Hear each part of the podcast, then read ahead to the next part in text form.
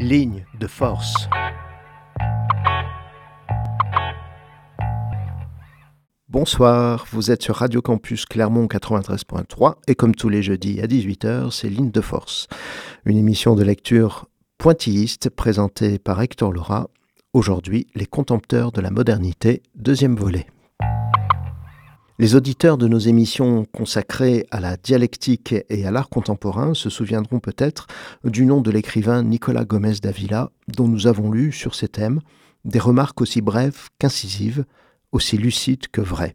Pour la petite histoire, j'ai découvert Gomez d'Avila tout à fait par hasard en 2021, tandis que je cherchais tout autre chose sur les rayonnages de mon libraire. En ouvrant ces livres, j'ai éprouvé une grande bouffée d'air frais et de nombreux pouffements de rire comme si je me trouvais soudain dans la compagnie d'un vieil ami. Permettez-moi ce soir de vous présenter plus amplement cet ami dans les livres. Nicolas Gomez d'Avila était né en 1913. Il nous a quittés en 1994, à l'âge de 80 ans, presque jour pour jour. Colombien, il vécut quelque temps à Paris dans sa jeunesse. Éduqué par un précepteur pour raison de santé, il se passionna très tôt pour la littérature classique. Rentré en Colombie suite à un accident de polo, il s'enfermera chez lui où il constituera une bibliothèque de plus de 30 000 volumes, dont de nombreux ouvrages dans des éditions rares. Philosophe, il ne croyait pas au système philosophique et tenait par-dessus tout à préserver sa liberté. C'est ainsi qu'il se fit un devoir, un point d'honneur, à refuser toutes les propositions que lui fit le gouvernement de son pays de rejoindre telle ou telle université ou encore le corps diplomatique. Il ressemble en cela à Baruch Spinoza, qui refusa une chaire à l'université pour pouvoir continuer à penser librement. Les livres de Gomez d'Avila furent publiés à compte d'auteur, à quelques exemplaires, destinés à ses proches avant de connaître une plus large diffusion. Cet aristocrate de l'esprit n'était pas du genre à solliciter les éditeurs pour se faire publier.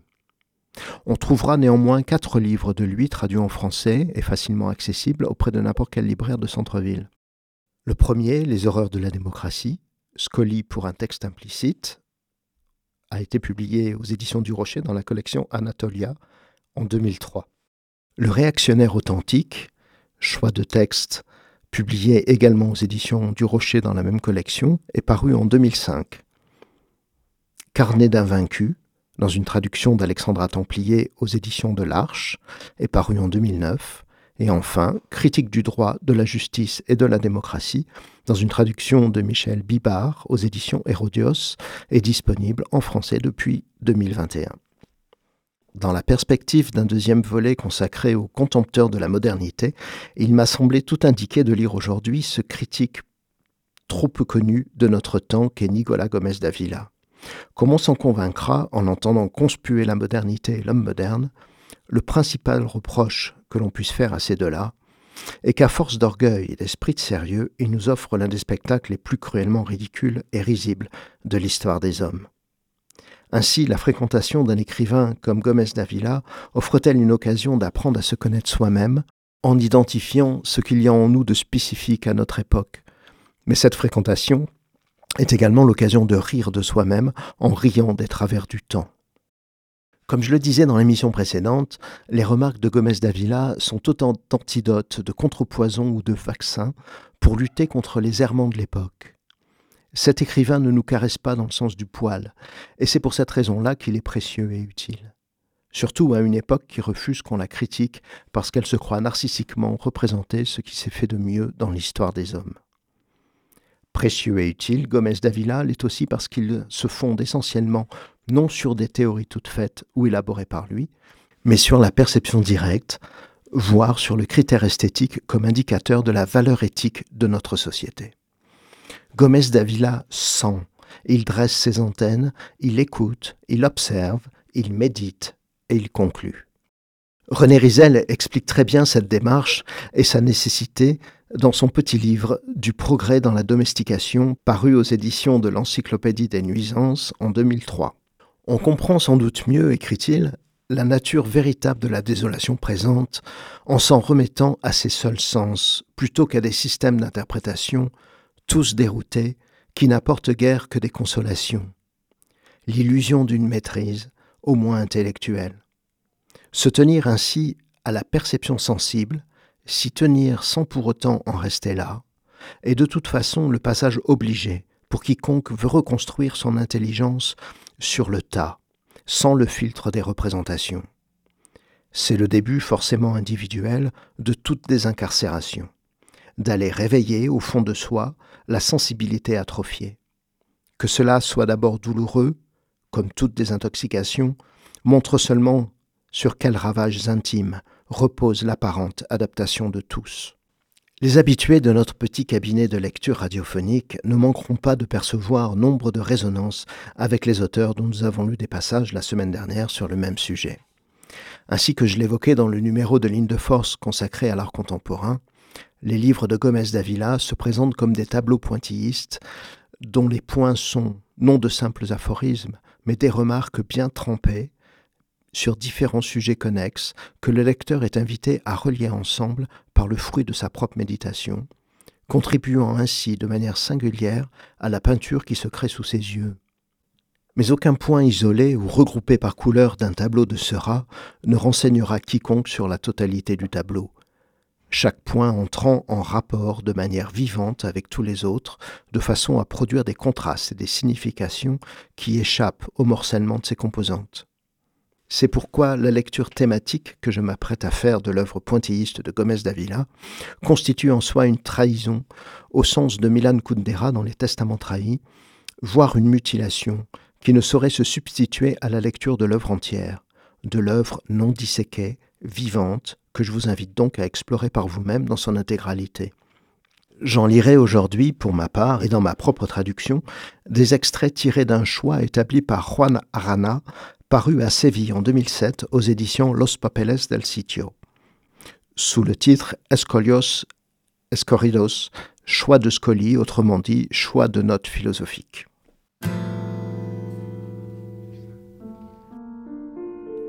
Toute âme est une blessure, mais l'âme moderne empeste.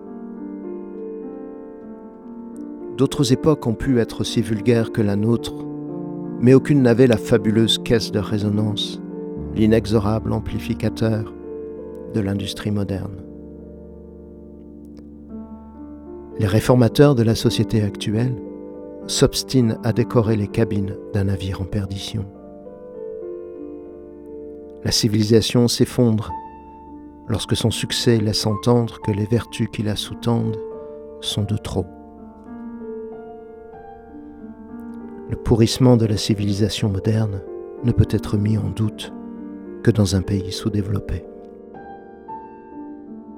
Le crépuscule du monde moderne n'a d'intérêt que comme dénouement d'une intrigue sordide dans un roman mal écrit.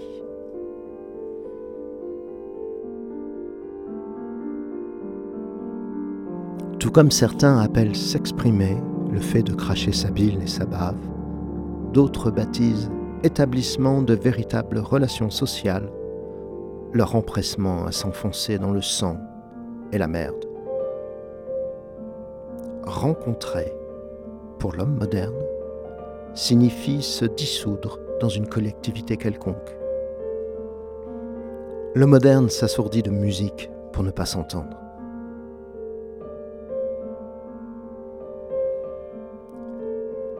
La lucidité au XXe siècle a pour condition préalable l'abdication de l'espoir.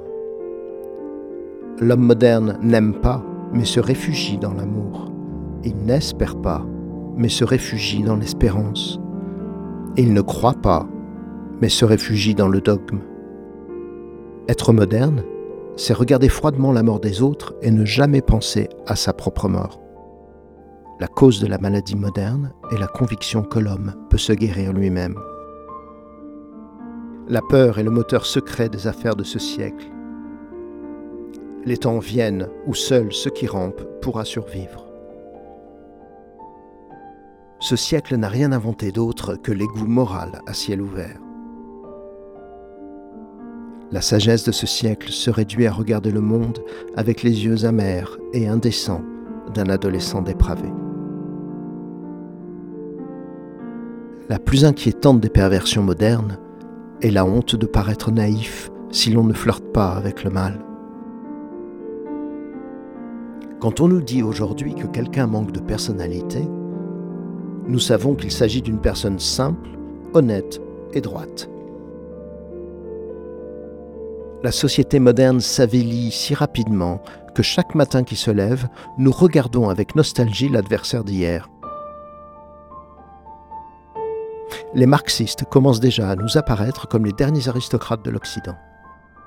Avarice, stupidité, cruauté, l'homme a toujours été victime de ses propres défauts.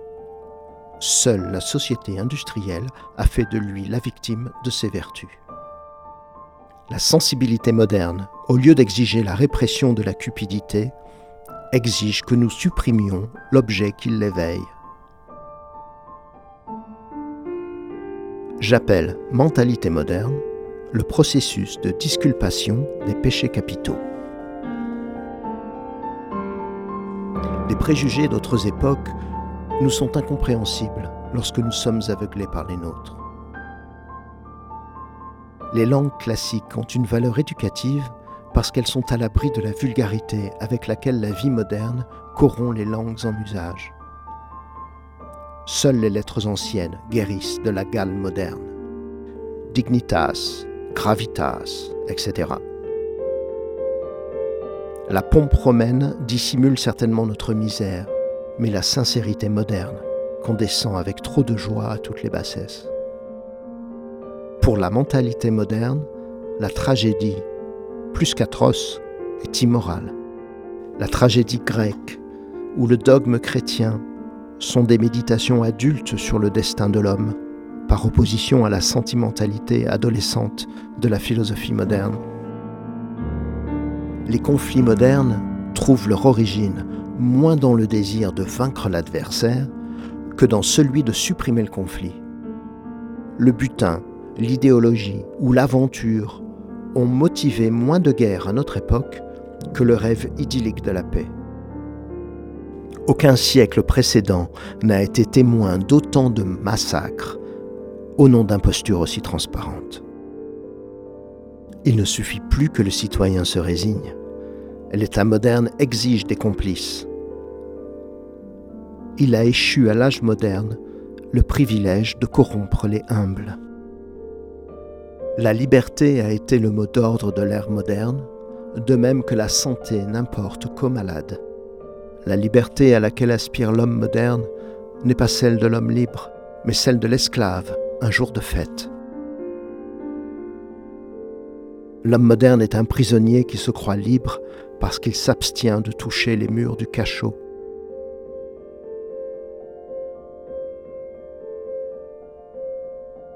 La lacrité avec laquelle la société moderne absorbe ses ennemis ne s'expliquerait pas si les cris apparemment hostiles n'étaient simplement une demande impatiente de promotion.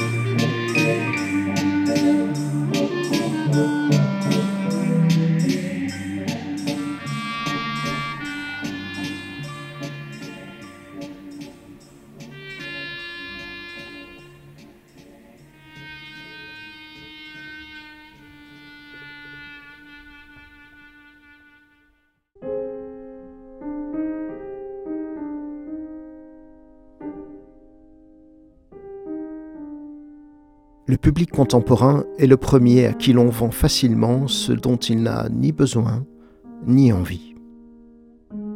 Le monde moderne a perdu son âme et n'est plus que la somme de ses comportements. L'idéal de l'homme moderne. Acheter le plus grand nombre d'objets, faire le plus grand nombre de voyages, copuler le plus grand nombre de fois.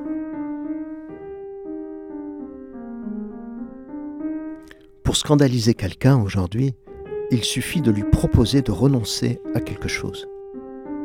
Dans la société moderne, les individus deviennent de plus en plus semblables les uns aux autres et de plus en plus étrangers les uns aux autres. Des monades identiques s'affrontant avec un individualisme farouche. Le moderne n'est jamais aussi personnel que lorsqu'il fait la même chose que tout le monde. L'individualisme moderne se résume à considérer comme personnel et propre des opinions partagées avec tous les autres. Il est probable qu'à d'autres époques, il y eut autant d'immondices qu'à la nôtre, mais à aucune d'entre elles, les discours qui les justifient n'ont eu une telle popularité qu'à la nôtre. La mentalité moderne est l'enfant de l'orgueil humain gonflé par la propagande commerciale. L'industrie moderne regorge d'articles inutiles, non seulement, comme il est évident, au perfectionnement spirituel de l'homme, mais aussi au perfectionnement matériel de la civilisation. L'homme moderne n'imagine pas de fin plus élevée que le service des caprices anonymes de ses concitoyens. L'élément le plus marquant de toute entreprise moderne est l'écart entre l'immensité et la complication de l'appareillage technique et l'insignifiance du produit final. Notre époque fait mieux que d'autres ce qui peut être fait sans talent. Faire enrager l'homme moderne typique est un signe certain que vous avez bien fait les choses. Le primitif transforme les objets en sujets le moderne transforme les sujets en objets. Nous pouvons supposer que le premier est trompé, mais nous savons avec certitude que le second se trompe. Ce qui n'est pas niais paraît à l'homme moderne soit criminel, soit obsolète. Dans le monde moderne, le changement n'est pas une conséquence de l'obsolescence, mais l'obsolescence une conséquence du changement. Le monde moderne juge intolérable ce qui dure plus de cinq ans. L'homme moderne est serein. Il pense que tout a une solution, comme s'il n'y en avait pas de sinistre. Tout ce qui est physiquement possible semble bientôt moralement plausible au moderne. Les machines modernes deviennent chaque jour plus complexes, et l'homme moderne devient chaque jour plus élémentaire. L'aspect menaçant de l'appareil technique tient au fait qu'il peut être utilisé par ceux qui n'ont pas la capacité intellectuelle de la personne qui l'a inventé. La laideur du monde moderne a nécessité un travail titanesque. La culpabilité du monde moderne est plus grande d'avoir rasé les chaumières que d'avoir mis le feu au château. Ce qui s'est éteint au cours du XIXe siècle, c'est la dignité des humbles. Le moderne détruit plus quand il construit que quand il détruit. Les fragments du passé qui subsistent font honte au paysage moderne dans lequel ils s'inscrivent l'accusation la plus grave contre le monde moderne est son architecture.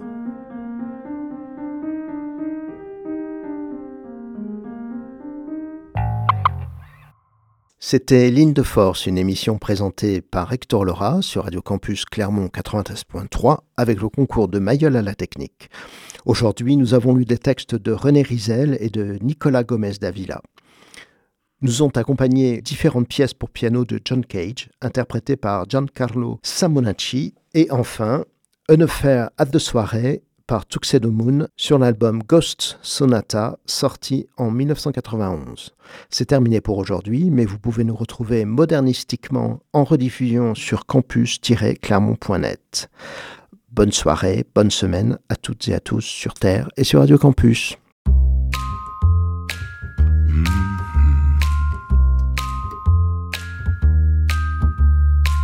Qu'est-ce qui se passe ici? Qu'est-ce que ce pays? Tout le monde fait comme si non non c'est pas normal. Qu'est-ce qu'on a foutu? Qu'est-ce qu'on est devenu? Tout le monde fait comme si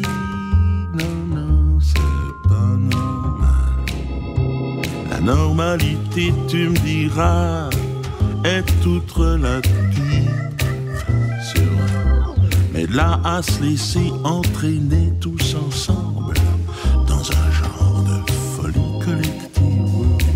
Qu'est-ce qui se passe ici? Qu'est-ce que ce pays où tout le monde fait comme si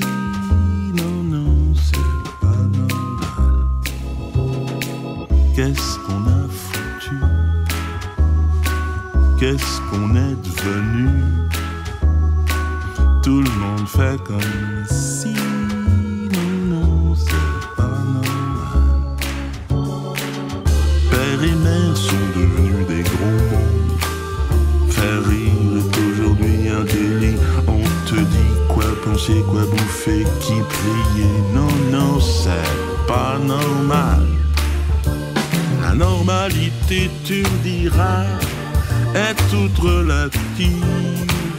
C'est vrai. Mais là, à se laisser entraîner tous ensemble dans un genre de folie collective.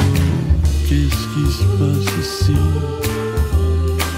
Qu'est-ce que ce pays Tout le monde fait comme si non, non, c'est pas normal. Qu'est-ce qu'on a foutu? Qu'est-ce qu'on est devenu? Tout le monde fait comme si non, non, c'est pas normal. Qu'est-ce qui se passe ici? Qu'est-ce que ce pays? Qu'est-ce qui se passe ici? Où tout le monde fait comme si Qu'est-ce qui se passe ici? non, non, c'est pas normal. Qu'est-ce qu'on a foutu? Qu'est-ce qui se passe ici?